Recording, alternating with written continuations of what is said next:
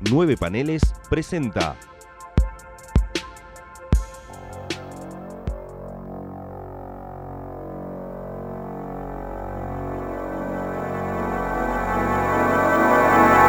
Gen Mutante.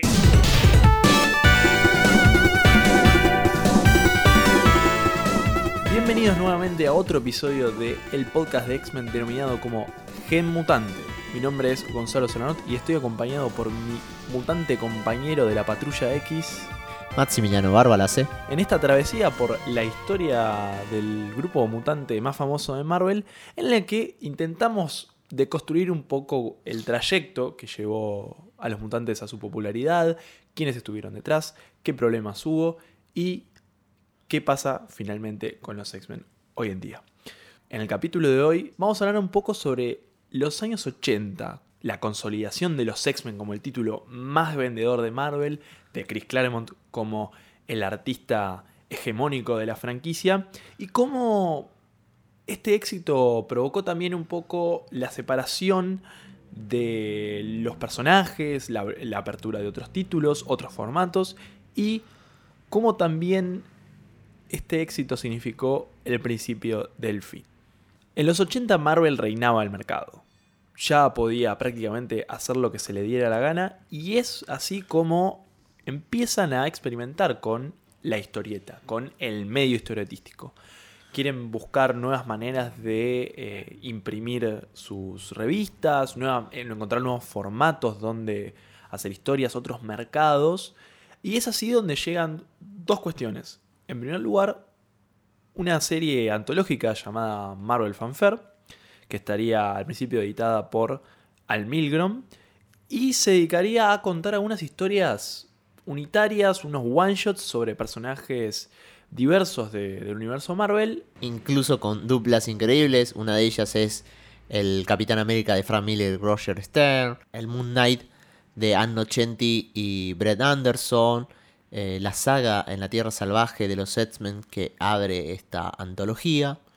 Y justamente, ¿qué era lo, lo especial ¿no? de, este, de este formato, de esta nueva serie? Que era, está impresa en un papel, el famoso papel Baxter, que era de mayor calidad. Entonces se le daba esa importancia a los dibujos, a la narrativa, que los dibujantes puedan tener la capacidad de ver sus, sus obras en un papel de mejor calidad, le daba como un incentivo a ellos para que trabajen, además de que había una sección de, de pin-ups, que son estos dibujos de, de una página que el line-up de artistas es increíble, como por ejemplo Charles Bess, Barry Windsor Smith, Paul Smith. Está, hay una calidad impresionante y muy variada. Otro formato que vería sus, primeras, sus primeros pasos en Marvel es el formato de novela gráfica. Que Marvel ya lo pensaba como una especie de acercamiento a otros mercados. ¿Y por qué digo? Porque son historias unitarias en un formato más grande que el de una historieta normal, de mejor papel, que son pensadas como están una historia de un personaje, ya sea tanto de la editorial o de los derechos que habían adquirido, como por ejemplo los de Elric o incluso Conan de Robert E. Howard, podían protagonizar estas historias que, tenían un principio y un fin. Algo que cualquier persona que quizás tenía alguna ex- conexión con los personajes, estaba interesado, podía agarrar, leer y listo. No tenía que leer ningún número continuado ni nada. Y también fue un, un gran lugar donde meter historias de los X-Men. Eh, La saga de lo que es las Marvel Graphic Novel empezó con un hecho muy importante que es la muerte del Capitán Marvel. Eh, todo efectuado por Jim Starlin, en un color hermoso, con unas páginas increíbles. Además de todo esto, en los primeros números tenemos la presentación de un nuevo equipo de superhéroes mutantes, que es New Mutants. Y en la la quinta colección, o sea, la quinta novela gráfica de esta colección, tenemos lo que se llamaría X-Men Loves Man Kills, que es la primera novela gráfica de los mutantes, en especial de los Uncanny X-Men, que presenta una historia unitaria que está entre un limbo de la continuidad, que tuvo sus problemas para armarse y que ahora se presenta como una historia que ya traspasó el tiempo. Es, se puede seguir leyendo y sigue teniendo el mismo efecto y la misma noción de coyuntura en ese tiempo. You define certain specified moments. We're going in this direction. But these are organic characters, and it's not just a single character. You're dealing with a group of 7 to 14 characters in an issue. You don't know who will suddenly jump Loves Man Kills se pensó desde varios puntos. O sea, pensemos que en el episodio anterior, si hablábamos de que Days of Future Past podría haber salido como una posible novela gráfica, que no fue, finalmente cuando le llega el momento, llega el tiempo de efectuar y crear la novela que atraiga a viejos lectores como a nuevos, como que había varios postulantes. En ese momento, uno de los dibujantes que podrían haber dibujado, podrían haber estado en los lápices principales de esta novela, era Neil Adams, que en, ese momento, y que ya sabemos, ha podido trabajar con los X-Men junto con Roy Thomas, estaba en el paro. O sea, estaba luchando contra las políticas de DC Comics y no tenía una intención de seguir trabajando en editoriales de cómics que no le tomaran en cuenta sus derechos laborales. Neil Adams una figura muy importante para esta cuestión porque fue uno de los primeros dibujantes que no solo alcanzó el estrellato por su habilidad, por su éxito comercial y por su postura, sino que le dio las espaldas a, a, las editoriales. O sea, estando en la cima del mundo dijo, no, o sea, a mí no me van a, por decirlo de una manera, cagar porque yo soy el porque yo soy un dibujante. No, a mí me van a tener que reconocer mi derecho sobre la obra. Exactamente. Como creador, más que nada. Sabiendo Jim Shooter, sabiendo que él estaba en este tipo de paro, estaba luchando por sus derechos y demás, se contactó con él. O sea, intentó ver si había una aproximación de querer volver a los X-Men solamente por esta ocasión especial.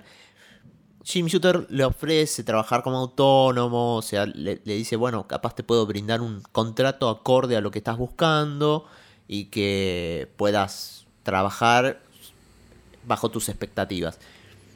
La cuestión es que, lamentablemente, eh, se va postergando esto. Neil Adams incluso entrega un par de páginas, hace un par de páginas de pruebas para mostrar cómo es el trabajo de él y todo demás y cómo sería. Pero cuando Shooter lo vuelve a contactar, le dice que no le puede dar un contrato como autónomo, no, no tiene las posibilidades desde el departamento técnico de Marvel de brindarle ese tipo porque sentaría un antecedente, algo que Neil Adams en esa época estaba buscando, o sea, estaba buscando de que se comiencen a reconocer ese tipo de trabajo y bueno, si Marvel pisaba el pie, iba a ser él un antecedente para los próximos trabajadores. Sí, además las páginas son encontrables. Si uno busca por internet o incluso en la edición de Panini de la novela gráfica se encuentra estas páginas y está un poco toda esta cuestión del detrás de escena, ¿no? Lo interesante es que las páginas las hizo totalmente gratis. O sea, después las entregó a Marvel y sin cargo alguno. La famosa muestra. Sí. Por la cuestión de que finalmente Neil Adams termina rechazando el proyecto, pero yéndose cordialmente con Shooter, llega otro dibujante. Un dibujante bastante interesante porque en ese momento estaría bajo el departamento editorial de Luis Simonson. Venía medio como cabizbajo por varias cuestiones. En primer lugar, detesta dibujar eh, plantel de eh, personajes. O sea, no se encontraba con la habilidad de tener que dibujar tantos personajes. Y en ese momento estaba trabajando con Bruce Jones en la serie de Cazar, el personaje de la Tierra Salvaje.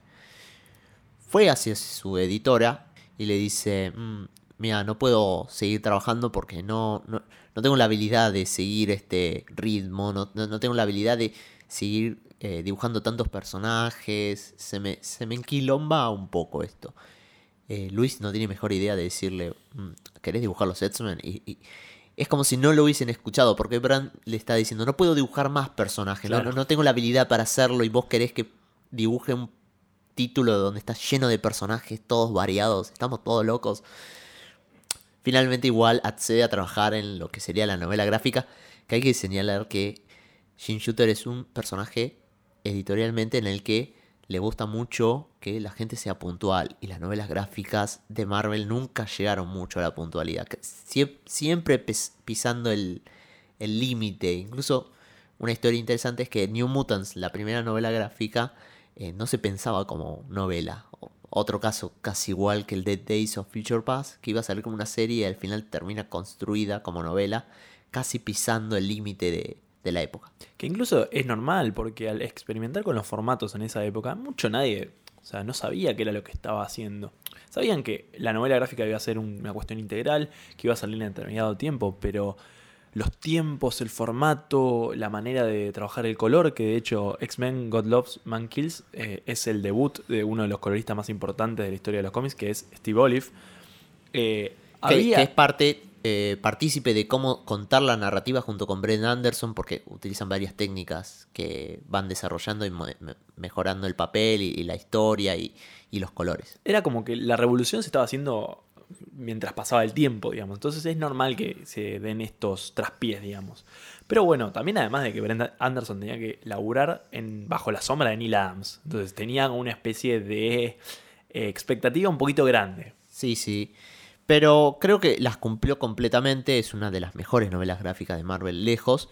Y que además va desde lo que yo podría decir un hilo conductor que incluso otro compañero y colega de Claremont en la época lo encuentra como inspiración, que es el enojo. Frank Miller alguna vez en una entrevista por los 100 años de Will Eisner dijo que algo que realmente motiva a escribir y demás es cuando estás enojado con algo. Sí, se, se le nota a Miller sobre Sí, todo. Se lo nota Miller sobre todo.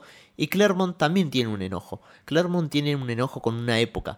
X-Men God Loves Man Kills es una novela gráfica que se sienta tan bien en su tiempo y lo que es ahora el presente y todo lo que está sucediendo en la actualidad, que es muy interesante pensarlo como el enojo de Chris Claremont contra los televangelistas, contra eh, la Norteamérica neoconservadora de Ronald Reagan sobre todas estas cuestiones de eh, valores familiares, eh, esta lucha entre que la Biblia dice una cosa y demás, incluso la famosa viñeta de eh, Nightcrawler eh, apuntado en el dedo por el reverendo Striker diciendo eso, a eso llamas humano. Entonces es como un, un punto muy álgido, muy interesante que logra captar la coyuntura de la época, el enojo de Claremont y un arte experimental de una calidad excelente. Sí, además hace mucho hincapié en lo que es la histeria mutante, ¿no? En esto de quiénes son los mutantes, o sea, como grupo marginado, ¿no? Como señalados, como bien vos dijiste vos, por Striker, por la humanidad. Ellos son diferentes. A ellos hay que eh, expulsar, hay que apartar. Ellos no son parte de la humanidad. Y también presenta algo muy importante que ya va a quedar, va a dejar semillas a futuro, que es Magneto como figura trágica.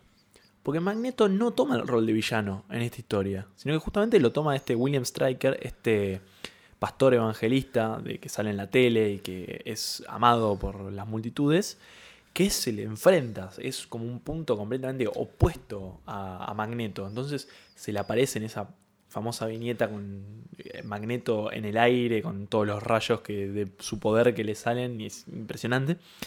Y la novela terminaría con una especie de nota un poco trágica, ¿no? Esto de que, bueno, y al final, ¿qué somos? ¿Qué, qué hay que hacer al respecto? Siempre los X-Men estaban guiados por este sueño de Javier de... que Alzar que- puentes. Claro, tienen que acompañar a la, a la humanidad, tienen que estar, tienen que protegerla. Sobre todo en la escena final con Scott y Tormenta que dice, no, bueno, pero lo que vimos hoy es un acto de, de extrema violencia, porque de hecho termina con que Striker está a punto de disparar a uno de los X-Men y por una cuestión que no voy a spoilear, eh, no pasa.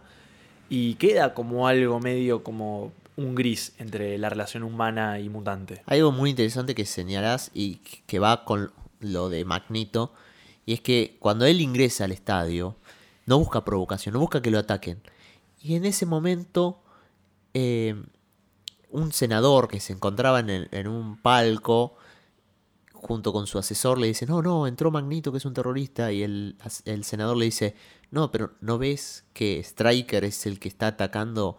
Magneto no hizo nada, no provocó, no- no hizo ningún movimiento agresivo.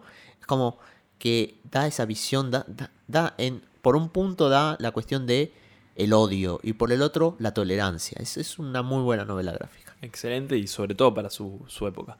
Pero bueno, la novela gráfica salió, tuvo su éxito, Chris Claremont experimentando en otro, en otro formato, Brent Anderson también sumándose al plantel de los X-Men, el debut de Steve Olive. Pero ¿qué estaba pasando en la historieta, la serie regular de los X-Men? Dave, when we started, emphasized Nightcrawler because he loved Nightcrawler. He bonded with Nightcrawler. Nightcrawler to him was the coolest thing since sliced bread. John Byrne loved Logan, and that shifted the evolution in a slightly different direction. Smitty, I like to think that the one, the, the character who stepped to the foreground was Storm. El asiento de Byrne había quedado vacío. Como que faltaba un artista que lograra ocupar su lugar y que pusiera de vuelta a los Setsmen en una estética, un estilo muy similar. ¿Y quién podría haber vuelto? Y bueno, volvió Dave Cockrum, muy deseoso. Hay que contar que Cockrum para ese momento había hecho una de las páginas o uno de los números de Marvel Fanfare y en ese número había dibujado los Setsmen junto con Spider-Man y Kazar. Y se había, le, había picado de vuelta el, el bicho de querer volver. Cockrum hizo un paso por Marvel caótico, porque en una instancia después de haber abandonado el título había quedado como staff en lo que sería Marvel. Se encargaba de hacer algunas portadas y por el estilo. Sí, y de hecho, la primera salida de Cockrum de los X-Men involucró una polémica renuncia, una carta que le escribió a Archie Goodwin, el editor de la segunda mitad de los 70 del momento, que después misteriosamente salió publicada con algunos cambios en los nombres, como la carta de renuncia de Jarvis a Tony Stark en un número de Iron Man di- eh, dibujado por Bob Layton y escrito por David Michelinie. Entonces, En plena época del demonio en la botella. Exacto, entonces se generó un poco de polémica, no había un buen terreno para cimentar una relación. Pero mientras Cockrum estaba haciendo Marvel Fanfare después de la carta de la renuncia, él estaba como empleado freelancer. Y le picó, le picó el mosquito de volver a querer dibujar a los X-Men. Y literalmente dijo a Luis Simonson, si alguna vez llega a renunciar John Byrne, yo me sumo de vuelta al plantel. Esto había sido un día después de que había renunciado eh, justamente Byrne. Y ese diálogo que se dio por teléfono fue la piedra fundamental para que volviera uno de los diseñadores de esta segunda generación de los X-Men. Con el regreso de Dave Cockrum también volvería un personaje icónico de los X-Men, de la vieja camada y también de la nueva, que es nada más y nada menos que Scott Summers. Con también la inclusión de un personaje que Chris Claremont había escrito en el pasado, que había sido cancelado, que es Carol Danvers, la que hoy conocemos como Capitana Marvel, pero bueno, en ese momento era Miss Marvel. Sí, y que además venía sin poderes porque había sufrido el ataque de Roche, una villana y aliada de Mystic, también mutante, y le había absorbido las memorias e incluso los poderes. Había quedado totalmente eh, sin poderes, humana, eh, sin memoria, estaba muy frágil. Y digamos que aparte, Claremont tenía cierta pica con, con quien estaba guionando Avengers, que era David Michelin. Michelin había hecho una saga en la que eh, Carol quedaba media, como digamos en Avengers, quedaba medio tirada abajo. Era como un personaje muy, muy, muy bastardeado. Y Claremont decidió apropiarse, típico de Claremont, apropiarse de Carol Danvers después de su cancelación en Miss Marvel. Sí, algo, algo completamente entendible después de- del horrible número 200 de Avengers, en el cual Carol Danvers no solo era abusada, sino que le controlaban la mente por un tipo para tener relaciones y después dar a luz a ese mismo tipo. Es una cuestión hiper loca y fumada que no tiene sentido, que mucha gente se arrepintió tiempo después y que pasados los años Carol Danvers enfrentaría a los Avengers y le diría, ustedes dejaron que me pase esto, ustedes mis camaradas, yo me voy de acá. Por eso mismo, en este punto en el que Scott y Carol llegaban al plantel de los X-Men y había como una, un nuevo tipo de, de unidad, un nuevo tipo de equipo en el que venía algo viejo pero algo nuevo. Un villano que hemos hablado ya bastante de él. También como que se presentaba algo nuevo, algo, una modificación de él mismo, que era el propio Magneto. Eric Ledger o Magnus se había convertido en un personaje que era como el villano antinómico del universo Marvel.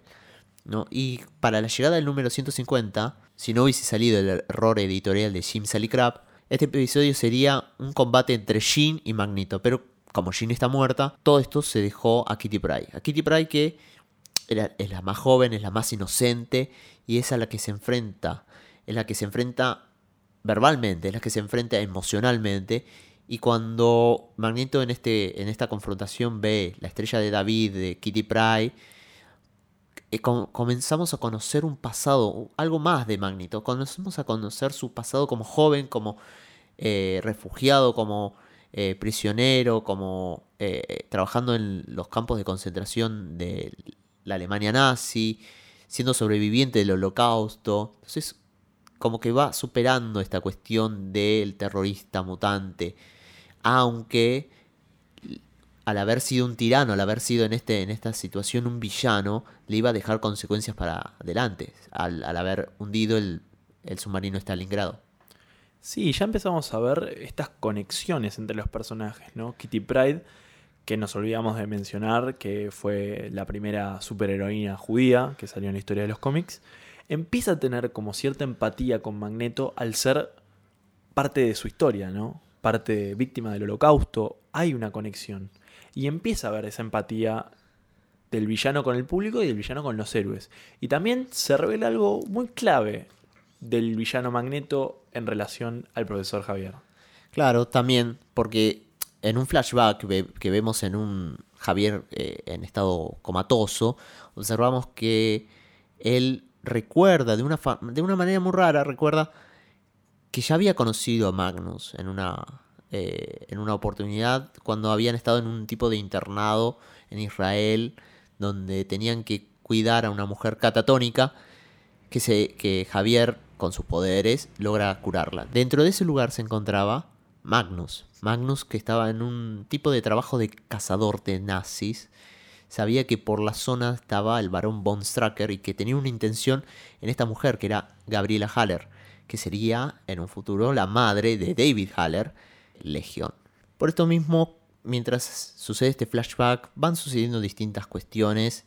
Eh, por ejemplo, está la presentación de otro familiar. Esta, X-Men se convierte en un plantel de familiares y de sucesos extraños. Y uno de ellos es, sin lugar a dudas, la hermana de eh, Peter Rasputin.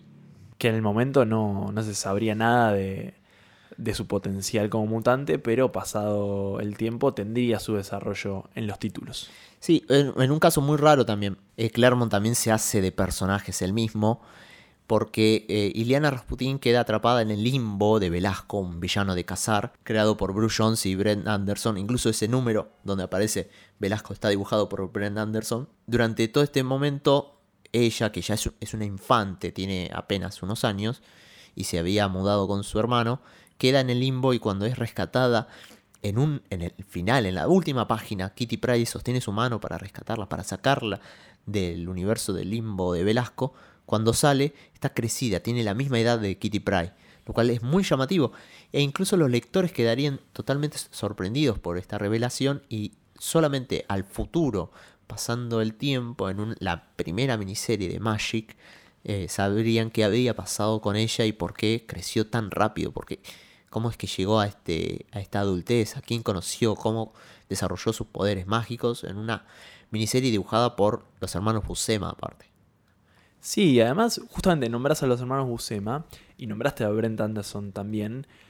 Teníamos suplentes en esta etapa de los X-Men, porque bueno, claro, Cockrum al hacer un, un título de equipo no podía rellenar todos los números, porque también acordémonos de que estaba en su primera etapa en un título bimensual.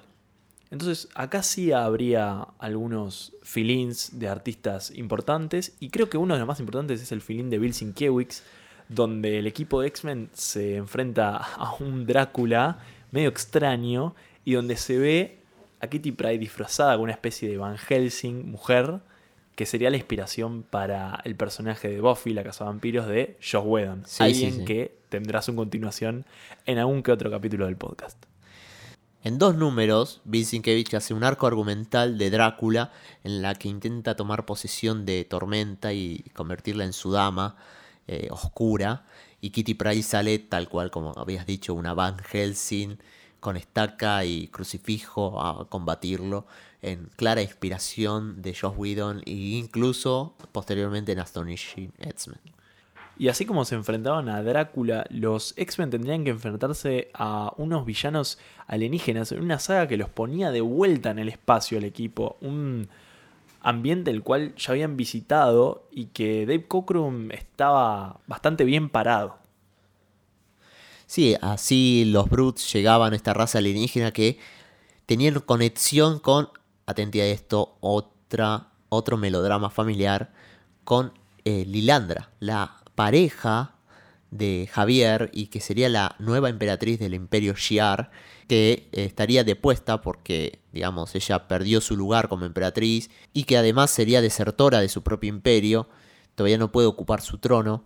Eh, aparece su hermana, una, que una mujer que tiene alteraciones genéticas que por eso mismo no le cedieron el trono a ella, que se llama Lady Deadbeard. Ella tiene conexiones con los Brood y esto hace que el equipo, luego de que Javier entrara en un estado comatoso, tengan que viajar al espacio a luchar con ella y encontrarse con estos alienígenas pone huevos y destructores y mutados. Es, es una mezcla muy rara porque cuando dejan la semilla muy alien, cuando dejan la semilla en un huésped, ese huésped tiene, se convierte en un brood, se convierte en esta creación alienígena extraña, con los poderes incluso de los mutantes.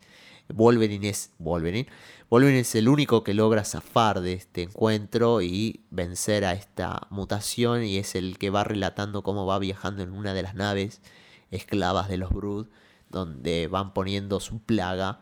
Finalmente reúne al equipo y va eh, descubriendo quién está infectado, quién no, cómo salvarse y demás. Algo muy interesante de señalar de, esta, de este punto es que aunque Cochrane está en un punto muy álgido, está sumamente activo y demás, comienza a pasarle factura. Comienza a pasarle factura, estar dibujando un equipo de vuelta mensualmente, lleno de personajes. Como que ya no se siente muy a tono. Y aparte le habían dado eh, luz verde para que dibuje eh, su propia novela gráfica que sería de Futurians. Que entraría en la línea de novelas gráficas de Marvel. Entonces como que tiene su cabeza en otro lado. Sí, además le habían aceptado diseños de personaje que le habían rechazado en X-Men. Entonces ya era como que su corazón, ese bichito que le había picado al principio, mm, había un poco desaparecido y su corazón había cambiado hacia un proyecto más personal. Pero entonces tenían que buscar un reemplazo de David Cockrum. Ya había pasado con John Byrne. Ahora, ¿de quién dependía no llenar estos zapatos tan grandes que los había llenado con creces John Byrne y había vuelto el diseñador original. No era poca cosa. Exactamente. De vuelta, Cockrum se iba en el penúltimo capítulo de una saga, sin terminar el último, y necesitaban traer a alguien que pudiera llenar esos espacios. Y llegaría para mí personalmente uno de los dibujantes más icónicos y el que logró renovar a los Setsmen para una nueva década, la década de los 80, Paul Smith un artista que vendría de la mano de la animación, pero que ya había tanteado en Marvel ciertos lugares, por ejemplo el Doctor Strange de Roger Stern. Otro es La Pica con Stern. Exactamente, otro capítulo más en La Pica con Stern. Y esto es lo que sumaría, además, un punto muy álgido, porque Luis Simonson sabe y sabía y lograba captar los artistas esenciales para que X-Men tuviera la calidad que merecía y vio en Paul Smith que tenía lo que se tenía que tener y vio que podía renovar y crear un tipo de eh, narración que fuera mejor con el trabajo de Claremont. Porque Claremont tiene mucho diálogo y Paul Smith es un sujeto que hace figuras completas, paneles llenos de acción, logra también expresiones en los personajes que no se habían visto antes. Eh, la relación entre Kitty y Colossus es uno de los puntos más álgidos en toda esta cuestión y es donde aparte se comienza a poner una semilla eh, polémica que generaba molestia en el departamento editorial. Sí, y además con todo el aspecto de la individualidad de los miembros del equipo, esto de las vestimentas, ¿no? de los trajes, Paul Smith significaría una revolución, ¿no? Porque vendría a rediseñar bastantes trajes de los héroes. Exactamente. Porque principalmente Paul es un dibujante que ve en los personajes su desarrollo. Sabe cómo ir modificándolo, sabe qué es lo que está de moda, qué es lo que les otorga más individualidad, como mencionaba Gonza. Y acá hay dos puntos muy interesantes, que es el principal para mí, es el cambio de look de Tormenta. El famoso moicano. Pero no, no nos vayamos tan lejos, porque ese sería el punto más importante. Es, la culminación de un trabajo del melodrama de Paul Smith. Previamente, después de que termina eh, la saga de los Brood, y que aparte conocen los X-Men a los New Mutants en un conflicto contra el Javier Brood, muy loco todo esto y muy interesante porque es como es el primer choque y es la oportunidad de Javier de volver a caminar, de volver a tener sus piernas hábiles y de, eh, de poder contactar y, y tener eh, una segunda oportunidad en lo que sería ser un personaje humano con todas sus capacidades y aún así sufriendo por esta situación, con su novia a su lado, con, con todas estas posibilidades de volver a replantearse. A su vez también Scott Summers finalmente conocía a su padre, descubría este secreto que lo había ocultado eh, el corsario con tanto pesar y hacían las amistades y se alejaba de los X-Men. Se tomaba su propio camino, tomaba su propio rumbo y conocía a un- una mujer con un parentesco muy similar a una famosa novia fallecida.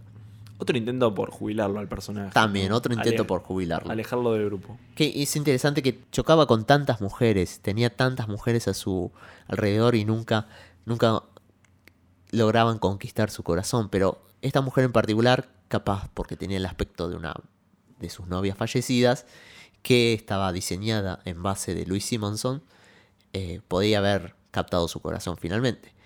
Lo interesante luego de esta cuestión y de cómo se va desarrollando Paul Smith el melodrama y cómo lo va concretando es que además de que ya teníamos la miniserie de Magic, tenemos otra miniserie más. Una miniserie con dos, o sea, Claremont está metido en esa miniserie y el otro eh, participante es uno de los autores en la época más completos y con un portfolio de trabajos excelentes, que no serían más que Frank Miller.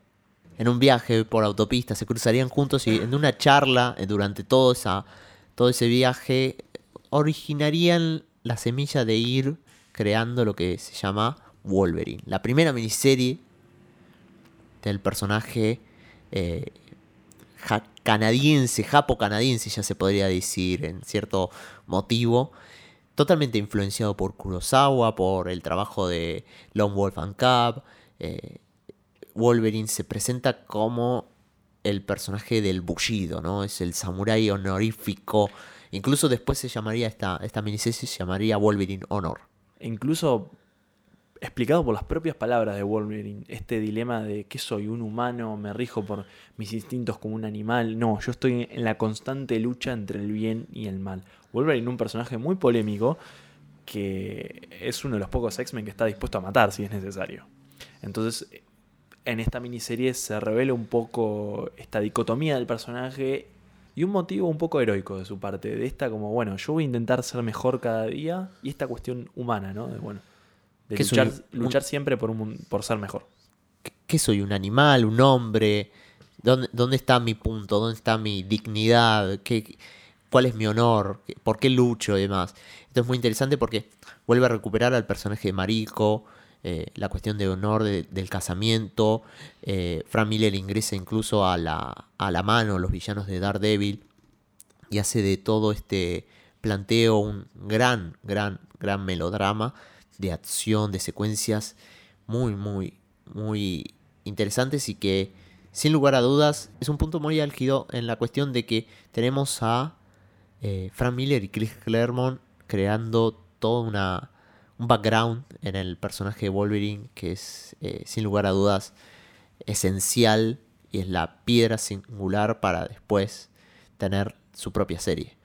Pero una de las cosas que habías nombrado vos, de las puntas de definición de personajes que había generado un poco Paul Smith, era este romance entre Kitty Pryde y Coloso. Estos primeros intentos de amorío, ¿no? Y eso no generó buena, buena opinión de parte del ojo que todo lo ve llamado Jim Shooter, que visto que no le gustaba tampoco tanto el estilo de la narrativa, esta cuestión de individualidad de, de los héroes que ponía tanto Paul Smith, decide alejarlo del título. Sí, y se, se va Paul Smith después de haber definido dos personajes en sí. Kitty Pryde, que le otorgaba un compañero, un, dragón alienígena llamado Lockhead. Y a su vez a Tormenta. En una situación muy humorística, digamos, un- un- una, una anécdota en, en el departamento editorial de X-Men, en la que se cuenta que la escena donde Tormenta con el moicano aparece sorpresivamente es la misma escena en la que la hija de Walt Simonson se encontraba con su padre sin el bigote y la barba.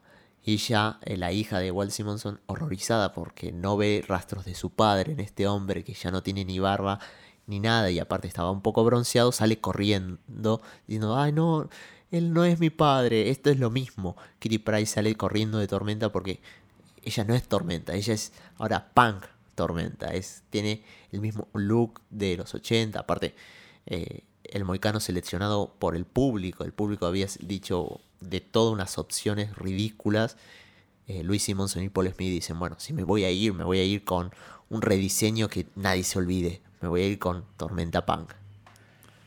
Y para reemplazarlo tendría que venir una persona que ya había colaborado previamente en los X-Men y que podríamos decir que era como una especie de familiar de Marvel al, ser el hijo de una de las cabezas artísticas de la historia de la editorial, ya que el señor John Romita Jr. vendría para imponer su marca en los mutantes.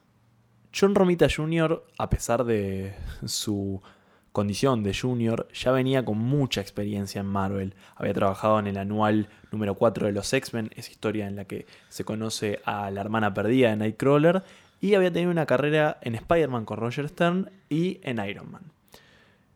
Pero, al imponer su estilo, un estilo que hasta hoy en día es bastante polémico, eh, surgirían ciertas cuestiones de pica de vuelta con Claremont. Porque Claremont, que si bien le gustaba su estilo, sentía que no estaba acorde a las historias que quería contar o incluso a los personajes. Sí, es, es muy llamativo de que aunque Claremont Louis Simonson tiene la amabilidad de convocarlo, de traerlo a su plantel, tampoco era como el niño destacado de los primeros dibujantes en X-Men. Entra porque, digamos que es alguien fácil, es, alguien que tiene un trazo muy definido y es alguien que ya es parte del plantel de Marvel. Es reconocido y sabe que puede cumplir con las metas, las fechas y- y lo demás. Pero incluso con el entintado de Dan Green en esa época. Pero no es como el más atractivo. No es, no es un John Byrne, no es un Dave Cockrum, no es ni siquiera un Paul Smith. Es su propia marca. Y a Claremont tampoco le gustaba mucho eso. Pero además intenta darle cierta semejanza a sus dibujos con una línea al estilo de Paul Smith, esto de hacer línea clara, de que las, las narices, las bocas no estén tan definidas, imitar un poco el estilo de Paul Smith, que lo hace de manera genial, la verdad, incluso sin perder personalidad, pero no generaba mucha fascinación dentro del staff editorial como también dentro del público, ¿no? Pero aún así, el trabajo de John Romita no era el único que se presentaba a trabajar en el plantel de X-Men.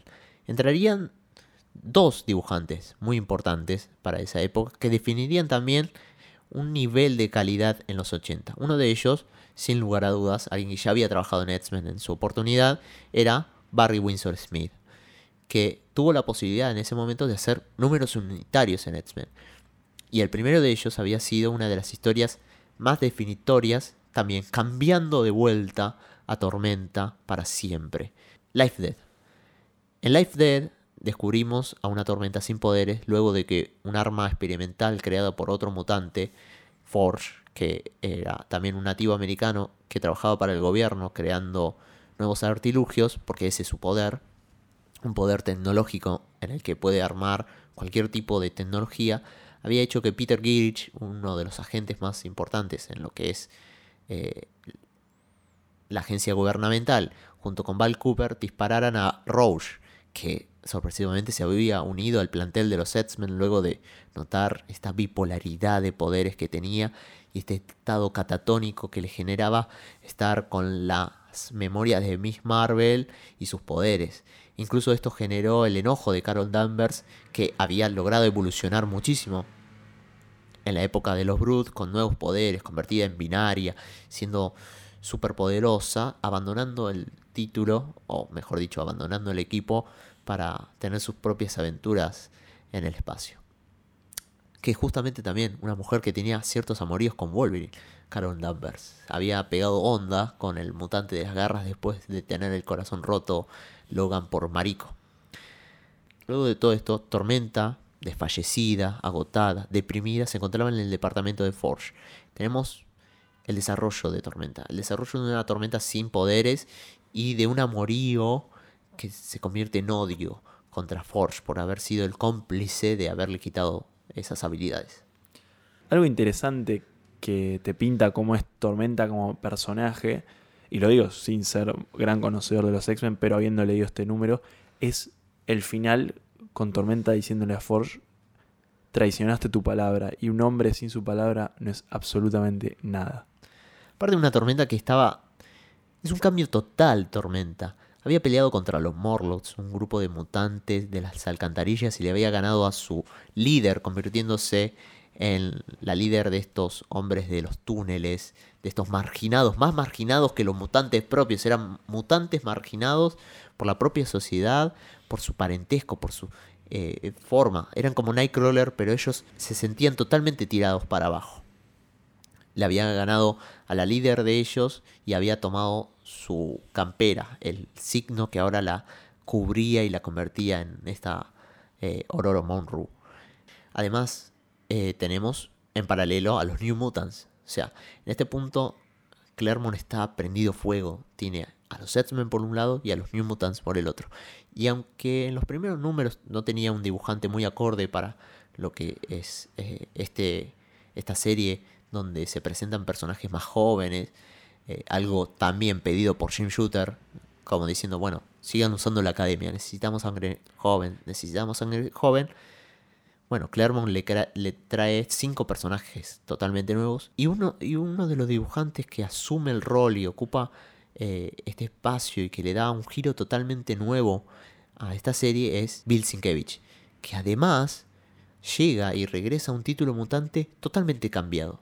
Alguien que venía de trabajar en Moon Knight, de imitar un poco el estilo de Neil Adams, haciéndolo bien, pero sin conseguir esta como personalidad de que uno quizás ve en otros artistas y le parece más vistoso. Bill Sienkiewicz, un tipo que hoy en día lo ves y no puedes no reconocer sus dibujos. Ah, esto es un Bill Sienkiewicz, eh, es fácil de decir en sus páginas.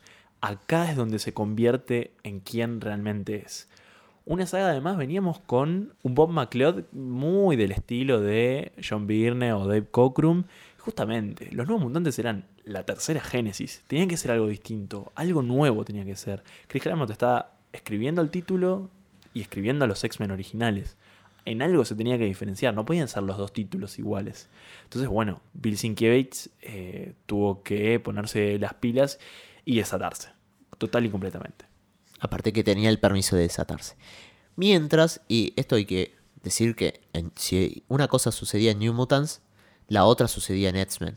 O sea, Magneto se convertía en un héroe, iba empujando un poquito más por ir uniéndose a los X-Men, a la mansión, a ser un profesor en, en la mansión.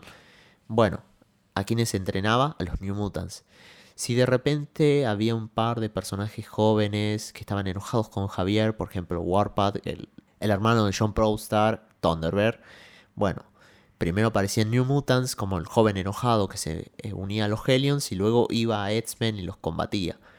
Eh, había todos estos cruces sin parar. Por ejemplo, también eh, Warlock, su padre Magus, aparecía primero en X-Men, luego aparecía en The New Mutants, Silver Samurai, el villano que aparecía en continuación a la miniserie de Wolverine, también había aparecido primero en New Mutants y luego saltó a X-Men con Viper, su novia. Y con esta interconexión de títulos se celebraría un aniversario muy importante para los mutantes y para el propio Chris Claremont, que es en el 193 el aniversario número 100, los 100 números que había escrito Chris Claremont cuando le tocó suceder a Len Wayne llegaba. Y con él retornaría un conocido reciente, que se había ido a hacer un poquito de magia en Doctor Strange, que es Paul Smith.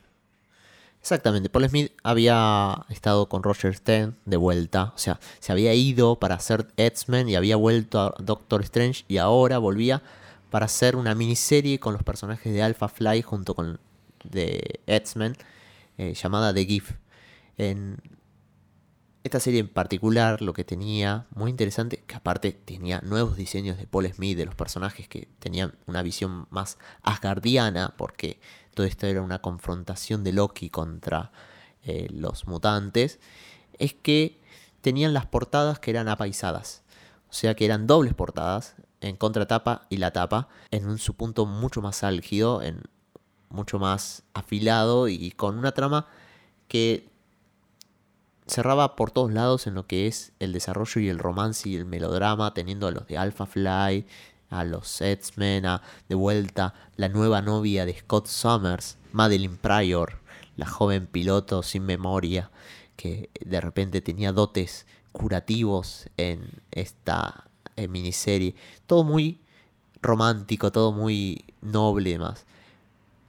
Pero dejando de lado esos mundos, o sea, ya exteriorizando los 80, el éxito de Marvel, iba a llegar también ciertas imposiciones de lo que es Jim Shooter y ciertos manejos.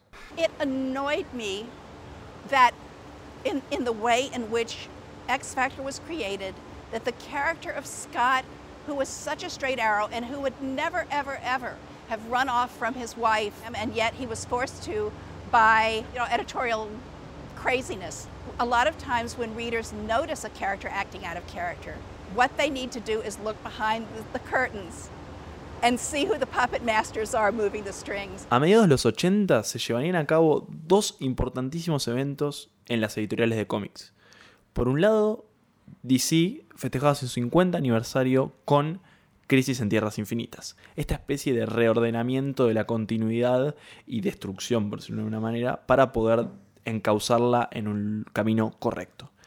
Marvel, que sabía que DC iba a celebrar su aniversario de esta manera, se quiso adelantar.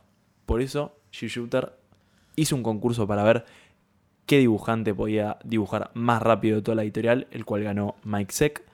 Y gracias a una licencia de juguetes que había negociado Stan Lee con Mattel para lanzar figuras de acción inspiradas en este nuevo evento, Jim Shooter y Mike Seck lanzan la Secret Wars.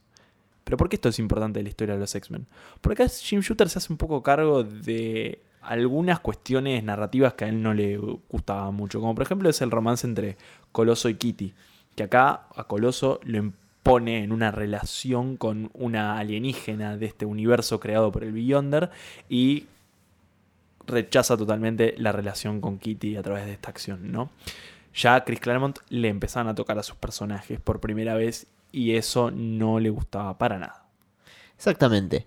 Y no solamente eso, sino que más avanzado en el tiempo, con esto ya asentado además, eh, Jim Shooter se le dio la idea de hacer una secuela de Secret Wars. Pésima idea. Pésima idea. En donde en vez de que los héroes vayan al mundo de batalla de el Beyonder, el Beyonder iría al mundo de los superhéroes. Entonces iría visitando distintos personajes. Uno de ellos en particular, y uno que se sentía muy nervioso con la presencia de este personaje, era Rachel Grey.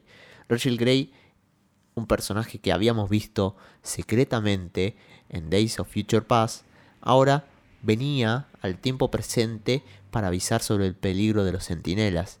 Y a su vez se intentaba eh, integrar al equipo de los X-Men. Era el nuevo comodín de estos mutantes, que además tenía, aparte del Beyonder, tenía Selene, un personaje creado en New Mutants, que era una vampiresa romana siniestra que quería absorber poderes y, podía y podía mover cosas inanimadas a su deseo. Se convertía también en villana de Rachel Grey, una Rachel Grey eh, perturbada, deprimida, atormentada por lo que había sucedido en su tiempo y su línea y en donde veía que su madre había muerto. Muy en sintonía con esta idea de los X-Men como agobiados, ¿no? Esto es lo que pasa con Tormenta, esta cuestión del equipo de que siempre se están contando con desafíos nuevos, con los Morlocks, esta cuestión de eh, somos héroes, pero el mundo se está enfrentando contra nosotros. Exactamente. Y aunque digamos que eh, los X-Men están más deprimidos, también hay punto para la esperanza. Lo que fue, como llamaríamos, el Live Aid de los cómics protagonizado por los X-Men, que sería X-Men Hero for Hope, donde varios artistas se unirían para desarrollar una trama que tuviera que ver con la hambruna en África. Eh, organizado por Jim Starlin junto a Bernie Bryson, eh, ambos estarían ahí en el plantel creando e invitando a otros artistas, incluso a un John Beer haciendo una pequeña historia con Colossus, eh, a John Bolton, a Brian Boland, a Frank Miller, a Howard Shakey. Bill Sienkiewicz, Stephen King. Eh, la idea es que justamente tanto guionista como dibujante interactuasen por dos páginas y le den el espacio a otro guionista y dibujante. Esto en una historia en la que, bueno, los X-Men se metían con este tema tan importante que era la embruna en África, ¿no? Visibilizaban cuestiones sociales, más allá de este racismo y xenofobia que ya visibilizaban en sus páginas, pero ahora se metían en otro lado. Y además, todas las ventas de este cómic irían para apoyar justamente a esta causa, o sea, harían realmente un cambio en la vida real. Algo que bueno, que si bien antes decíamos que Marvel copió a DC con lo de Crisis, esta vez DC copió a Marvel con una revista llamada Heroes Against Hunger, que bueno, no tuvo la misma repercusión que, los X-Men, ¿no? Y es que los X-Men son el panteón de ventas de Marvel, son las superestrellas de los cómics de los 80. Y acá viene algo que Jim Shooter es inevitablemente voraz. Si New Mutants vende bien, si Uncanny X-Men vende bien, y hay un público de viejos lectores que piden por los originales, ¿por qué no le damos a los originales eh, lectores, a los que le gusta la nostalgia, los personajes de X-Men de Jack Kirby y Stan Lee? ¿Por qué no los recuperamos? ¿Por qué no hacemos un nuevo equipo solamente de ellos? Y digamos que Shooter aparte estaba abierto a propuestas, porque, y esto hay que culpar exclusivamente a un joven Kurt Busiek, quien fue el, el, artífice de crear el regreso de Jean Grey, con ideas bastante acordes, bastante bien desarrolladas, dijo, hey, la que se convirtió en Phoenix no es Jean Grey. Jean Grey todavía está en el mar, en un huevo, está ahí. Eh, haciendo en estado de coma, no sé, está eh, en un estasis. Estado vegetativo. Claro, eh, hay que ir a buscarla. Entonces, quienes se prestaron a este eh, plot creado por Kurt Busiek, hablado con Jim Shooter, fue John Byrne. John Byrne, que estaba haciendo Fantastic Four, dijo, ok, ¿quieren traer de vuelta a los X-Men? ¿Quieren joder a Chris Claremont? Y yo me puedo sumar a esto y darles para hacerlo, bueno, súmeme, súmeme que vamos a hacer esto. Trolear a Chris Claremont. Exactamente, es algo muy notorio porque justamente hacen todo esto detrás de los ojos de Claremont. Mientras... en las oficinas de los Fantastic Four. Exactamente, y lo peor de todo es que en ese momento Claremont estaba elaborando el número 200 de X-Men, que iba a ser en París. Y habían llevado a John Romita y a sus editoras a París. Y se habían enterado en Francia de que Shooter, junto con Kurt Busiek y otras personas, querían traer de vuelta a Jean Grey y traer un título llamado X Factor. Un título que no pudo pasar en las primeras pruebas editoriales. El primer editor había abandonado la silla de editor porque no lograban dar con la serie. Incluso los primeros artistas y autores de esta serie no habían logrado con eh, sentar el tono y hacer atractivo la serie. Por lo tanto, pusieron un editor novato, alguien que, digamos, podía llegar a corregir algunas cosas, pero que siempre iba con Papi Shooter para decirle cómo andaban las cosas, que es el innombrable Bob Harras. Que además, sabiendo que la serie no tenía ni pie ni cabeza, Claremont, ya enojado por lo que le estaban haciendo con X Factor y que le habían robado a Scott Summers, que iba a tener un hijo con Madeline Pryor, como que había tenido un hijo con Madeline Pryor. Esta joven piloto sin memoria, de repente ahora se volvía mujer soltera con un hijo. Un padre abandónico. A padre abandónico por su noviecita que había estado enterrada en una nave espacial en el mar. Y dentro de todo esto, y sabiendo que ya no tenía control de esto, y que ya no podía hacer nada, logra meter en esa silla a Luis Simonson. Entonces tenemos a un editor joven, Bob Harras, y a una editora eh, novata, eh, una editora veterana, tomando los guiones de la serie que es el karma de Claremont, el, el hambre de shooter cumplido en el que logró meter de vuelta a los cinco originales en una serie. Y acá es cuando un poco se consolida, ¿no? Es como el Team X-Men que van a ser Chris Claremont, Louis Simonson y una figura que aparece ahora, pero que ya venía un poco siendo amiga de Claremont y de Louis Simonson, que es Ann Nocenti, que se pone como editora de X-Men. Sí, Y a- con Louis Simonson ya en los guiones de X Factor necesitan a alguien que sea de confianza. Y acá es como se consolida un grupo donde van a llevar las tramas en coherencia, en, en, en sintonía, para un lado en los que, al ser tan conocidos, tan amigos, todos estén de acuerdo. Y van a llevar las tramas hacia un punto que va a ser el primer evento mutante llamado Mutant Massacre. Sí, justamente un evento en el que la única idea de todo esto, y que aparte son todos amigos los que se unen para hacer esto, es ni más ni menos que matar mutantes. Porque había demasiados Morlocks y había pocos enemigos eh, fuertes y necesitaban poner e instalar un- una masacre, algo que cambiara todo el status quo de los mutantes. Y acá es cuando llega The Mutant Massacre que además tendría crossover incluso con Thor de Walter Simonson. O sea, estaban todos juntos. Estaba eh, Louis Simonson en X Factor con los dibujos de su marido. Su marido guionando eh, Thor con los dibujos de Sal Buscema. X-Men eh, con bueno, Chris Claremont y John Romita, los últimos trabajos de Chris Claremont y John Romita, e incluso con algunos números eh, dibujados por un amigo personal de Chris Claremont, Alan Davis. Y por otro lado, en New Mutants tenemos a también a Claremont trabajando con Brett Belvins. Pero también veríamos la incursión de un nuevo artista en el equipo de X-Men, alguien icónico en Marvel que demostraría un enorme talento para dibujar al equipo. Sí, quien se suma al equipo es un joven dibujante bastante amateur que va desarrollándose de a poco en una serie, en una miniserie llamada Long Shot, que eh, tenía los guiones de Ann Ochenti, la propia editora de X-Men. Este joven Arthur Adams había sido visto por eh, Chris Claremont y dijo, este pibe tiene que sumarse a los X-Men, le va a dar una calidad increíble. Y lo que hace primero en sus lápices es la es el crossover entre New Mutants y los X-Men llamado The Asgardian Wars.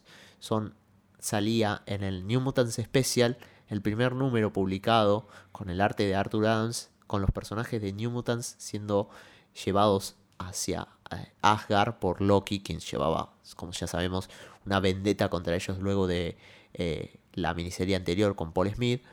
Y luego con los lápices de Arthur Adams en el anual 9, donde culminaría esta saga. Arthur, luego de todo esto, haría solamente anuales. O sea, Arthur es alguien que tiene mucha. Se le tiene que tomar mucha paciencia para que termine los lápices porque tiene un nivel de detalle increíble.